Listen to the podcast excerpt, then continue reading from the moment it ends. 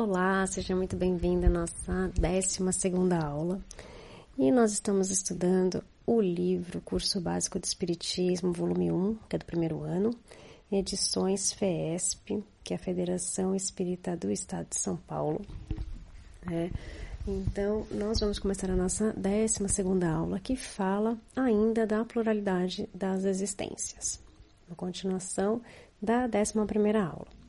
Então, a primeira parte fala sobre sorte das crianças após a morte e também sexo nos espíritos.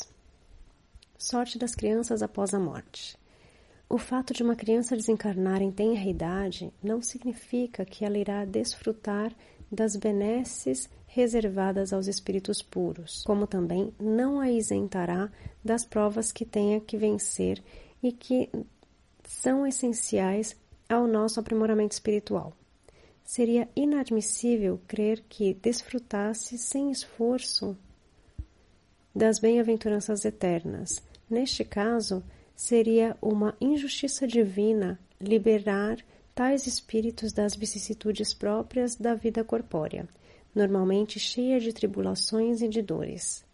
Em relação a esta questão, Allan Kardec indaga aos espíritos superiores. O espírito da criança que morre em tenra idade, não tendo podido fazer o mal, pertence aos graus superiores? E a resposta foi: Se não fez o mal, também não fez o bem, e Deus não o afasta das provas que deve sofrer. Se é puro, não é pelo fato de ter sido criança, mas porque já se havia adiantado. Livro dos Espíritos, pergunta 198. Segundo o princípio da reencarnação, as oportunidades de crescimento espiritual são iguais para todos, sem exceção e sem privilégios, e quem se retardar, somente a si mesmo cabe queixar-se. Pois, assim como os homens têm o mérito de suas ações, também têm o de suas responsabilidades. Existem várias causas para a interrupção da vida de um espírito em plena infância corpórea dentre elas a que pode constituir uma prova ou expiação para os seus pais, ou ainda o fato de que o espírito tenha vivido apenas o suficiente para complementar uma vida anterior interrompida antes do tempo devido.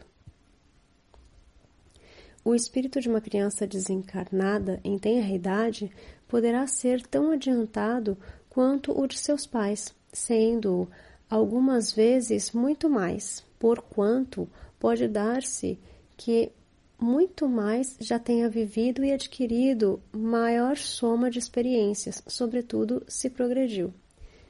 Livro dos Espíritos, pergunta 197. Não se pode também considerar a infância como um estado de inocência, pois frequentemente surgem crianças portadoras de maus instintos numa idade em que a educação ainda não pôde exercer suas influências. Muitas crianças trazem de forma inata tendências negativas, não obstante o exemplo do meio em que vivem. Tais tendências somente podem vir do estado de inferioridade do espírito. O espírito que retorna à espiritualidade ainda na infância corpórea e não teve por isso, tempo suficiente para manifestar suas virtudes adquiridas ou suas imperfeições, terá de retornar ao plano material para completar sua programação evolutiva.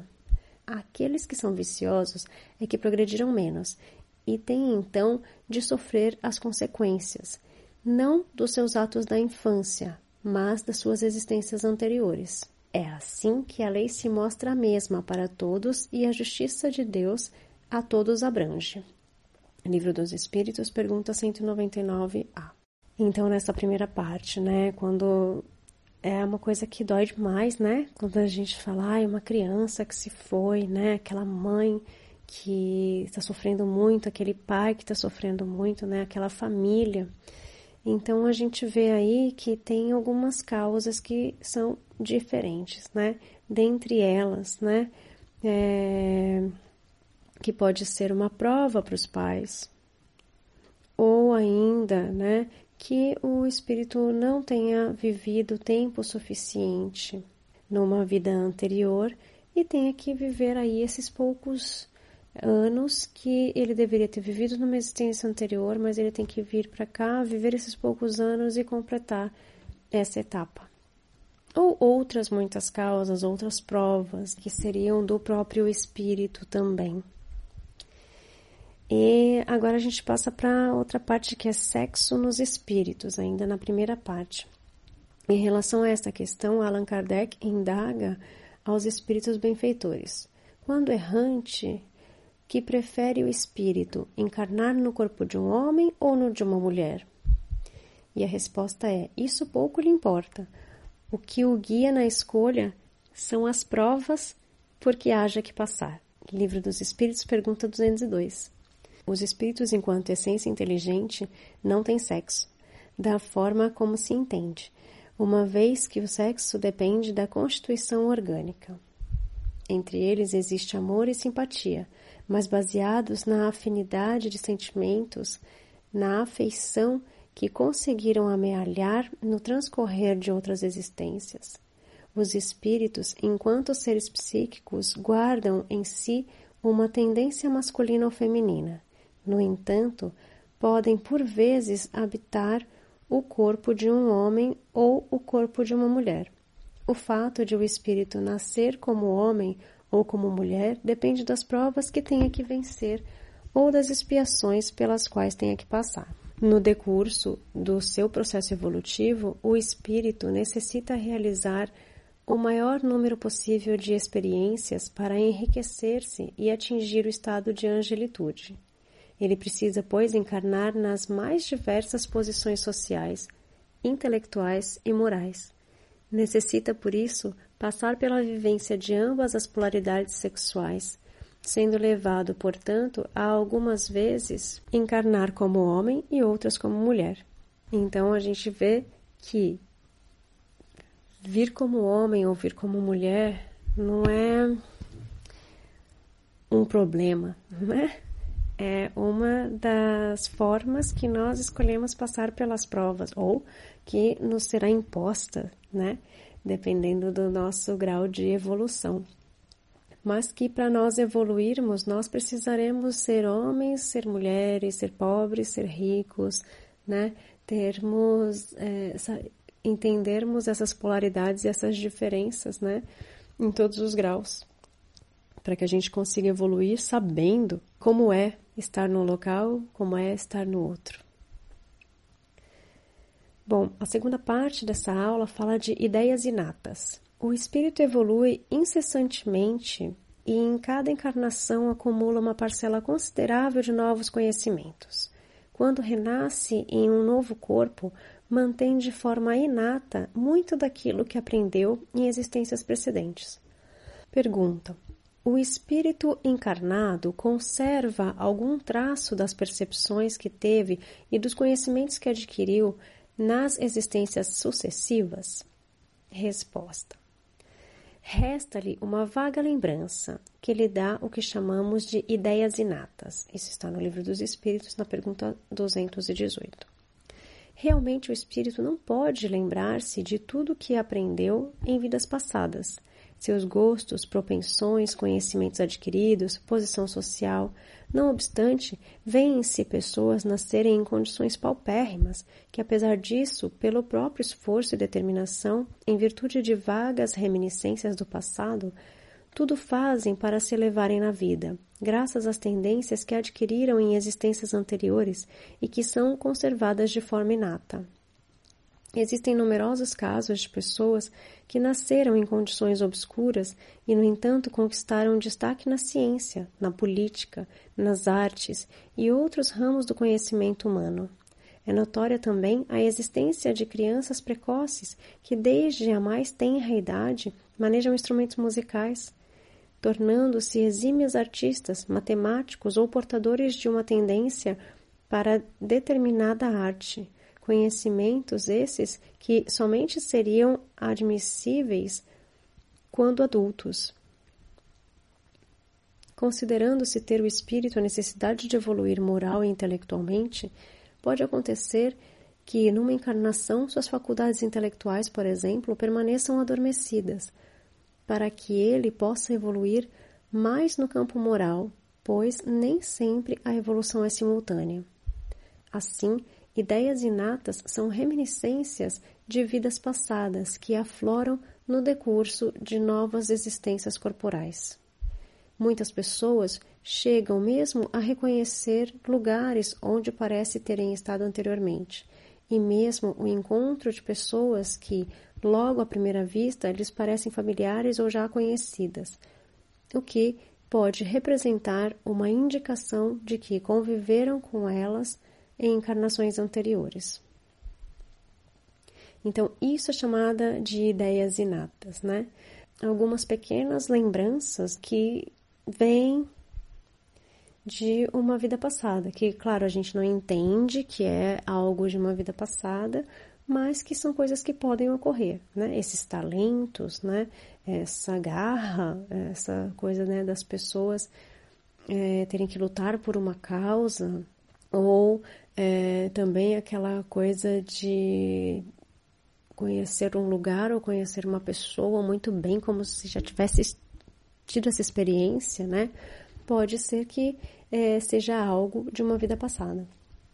E a segunda parte dessa nossa aula, ah, perdão, a terceira parte dessa nossa aula diz sobre limites da encarnação e necessidades da encarnação. Não se pode precisar o número de encarnações para o espírito que habita a Terra. Elas acontecem enquanto ele não tiver atingido o mais elevado índice evolutivo para este planeta que esse planeta comporta. E só então passará a encarnar num mundo imediatamente mais elevado. Sendo a Terra um planeta de provas e expiações, o mundo que lhe está em situação evolutiva superior é um mundo de regeneração, onde o espírito encarnado experimenta menos dores, verte menos lágrimas e enfrenta menos dissabores. Após ter atingido a condição de espírito puro, não necessita mais inserir-se na materialidade. Sua felicidade será plena e estará mais próximo de Deus. Os espíritos mais elevados podem descer e até encarnar em missão nos mundos inferiores, porém os espíritos que estão nesses mundos não poderão encarnar em mundos superiores. Os que executam com zelo as tarefas que lhes são conferidas galgam rapidamente e de maneira bem menos atribulada os degraus da evolução, passando a desfrutar dos benefícios resultantes do seu trabalho.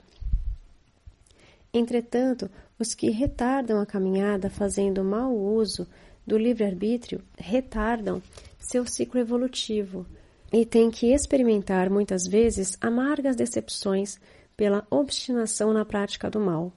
Podem prolongar sensivelmente a necessidade de reencarnarem em mundos ainda inferiores. Aquele que, ao contrário, trabalha ativamente pelo seu progresso moral pode não somente abreviar a duração da encarnação material, mas vencer de uma só vez os degraus intermediários que os separam dos mundos superiores. Evangelho segundo o Espiritismo, capítulo 4, item 26. Assim, à medida que o espírito se purifica, a ascendente à escala evolutiva passa de um mundo mais atrasado para um mundo imediatamente mais evoluído. Nessa nova morada, seu perispírito se torna mais sutil, menos denso, passando a desfrutar de maior sensibilidade e de facilidade de locomoção. Tomando-se como exemplo uma escola. Se o aluno empenhar-se com afinco e dedicação, logo terá superado todos os estágios e poderá, pelo seu próprio esforço, atingir seu objetivo final. Mas, se tiver sido displicente, ocioso, o seu ciclo de estudos se dilatará consideravelmente, resultando em inevitáveis repetições do mesmo ano escolar. Do mesmo modo ocorre com os espíritos, que fazem mau uso de suas encarnações no grande educandário da vida. Terão que passar por novas existências corpóreas, tantas vezes quantas forem necessárias, para que o seu aprendizado possa ser assimilado de forma integral. Por isso, quanto mais o homem se esforçar pelo seu aprimoramento moral e espiritual, menos encarnações terá pela frente. Olha só, fechou com esse exemplo maravilhoso que dá para a gente entender tudinho nesse, nesse exemplo da escola, né? Que a gente vê que a gente não aprendeu tudo que deveria aprender quando a gente repete de ano. E quando a gente repete de ano nesse caso, a gente tem que voltar de novo para a escola. E a escola é a vida corpórea. Então a gente reencarna mais uma vez para aprender algumas coisas que a gente não conseguiu aprender. E a gente está ali cumprindo né, o nosso objetivo de estar na perfectibilidade. Um dia atingir esse grau. Então a gente vai subindo de grau, subindo de grau, e quando é, a gente não aprende alguma coisa, a gente repete de ano e a gente fica ali naquele erro até a gente aprender. Então fechou exatamente, fechou, fechou brilhantemente essa, essa lição com esse exemplo.